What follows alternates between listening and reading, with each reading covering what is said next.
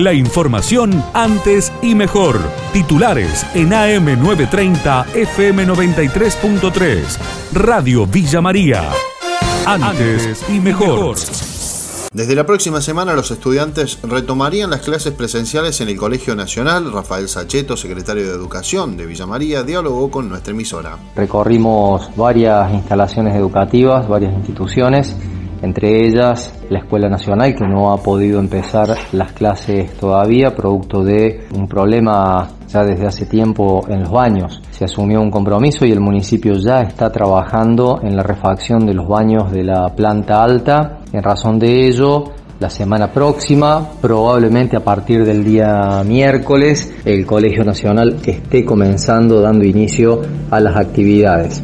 De todas maneras, las obras van a continuar y el subdirector de infraestructura, José Peralta, se ha comprometido no solamente con la escuela, sino con la ciudad y con eh, el municipio de Villa María a girar los fondos, puede ser una posibilidad, o trabajar directamente desde el ministerio en la construcción de una batería de baños nueva que soporte la cantidad eh, de alumnos, la población de alumnos sin ningún tipo de inconvenientes. Taxistas, movilización y una reunión en el Consejo Deliberante. Raúl Gaitán, uno de los trabajadores del volante, dialogó con nuestro móvil. Vamos a, seguir eh, haciendo el esfuerzo que sea necesario.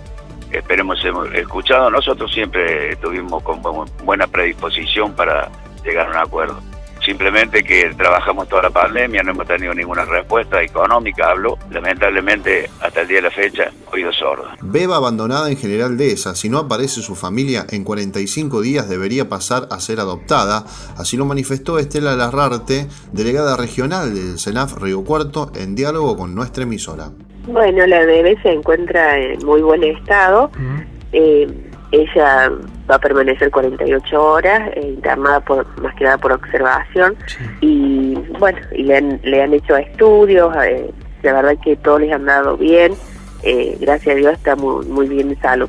Nosotros tenemos 45 días, que es el plazo legal. Durante esos 45 días la beba, eh, una vez dada de alta, va a ir con una familia de acogimiento, que es una mm. familia transitoria. Y bueno, en ese periodo eh, se puede dar la situación de que aparezca la mamá, el papá o algún otro familiar. y bueno, y ahí comenzar a trabajar con ellos. Si no aparecen, y ellos, ninguno de ellos aparece, entonces TENAF viste la situación de adoptabilidad, pasado los 45 días y luego es el juzgado de niñez el que va a determinar con qué familia de, con qué familia va a ir en adopción sin clases en San Antonio de Litín por 32 casos de COVID-19.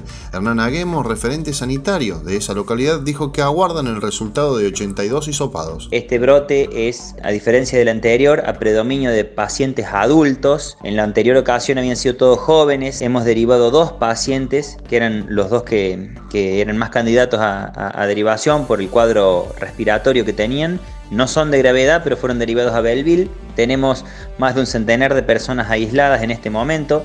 Hemos decidido como prevención solicitarle a la población que en forma solidaria disminuya eh, la circulación en la localidad. Las escuelas eh, hemos decidido que disminuyan o que cierren las puertas por estos tres días nada más eh, para que la situación epidemiológica eh, se controle y se estabilice. Creemos que para el próximo domingo la situación va a estar bastante controlada. El día lunes retoman las clases por ser fin de semana largo. Semana Santa en Miramar de Ancenusa, casi al 100%, lo confirmó a Radio Villa María el intendente de dicha localidad, Adrián Walker. Hemos tenido una gran temporada de verano con una ocupación altísima y bueno, este fin de semana próximo tenemos también una reserva que al día de ayer ya estaba rondando el 98% y esto sin duda que es muy bueno desde el punto de vista laboral, turístico y generador de recursos después de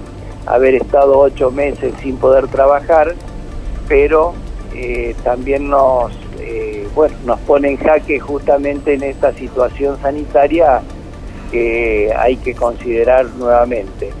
Eh, de todas formas hemos trabajado mucho en cuanto al cuidado eh, de los protocolos, la concientización de todos los prestadores. La información de Villa María y la región, AM930, FM93.3, Radio Villa María. Antes y mejor.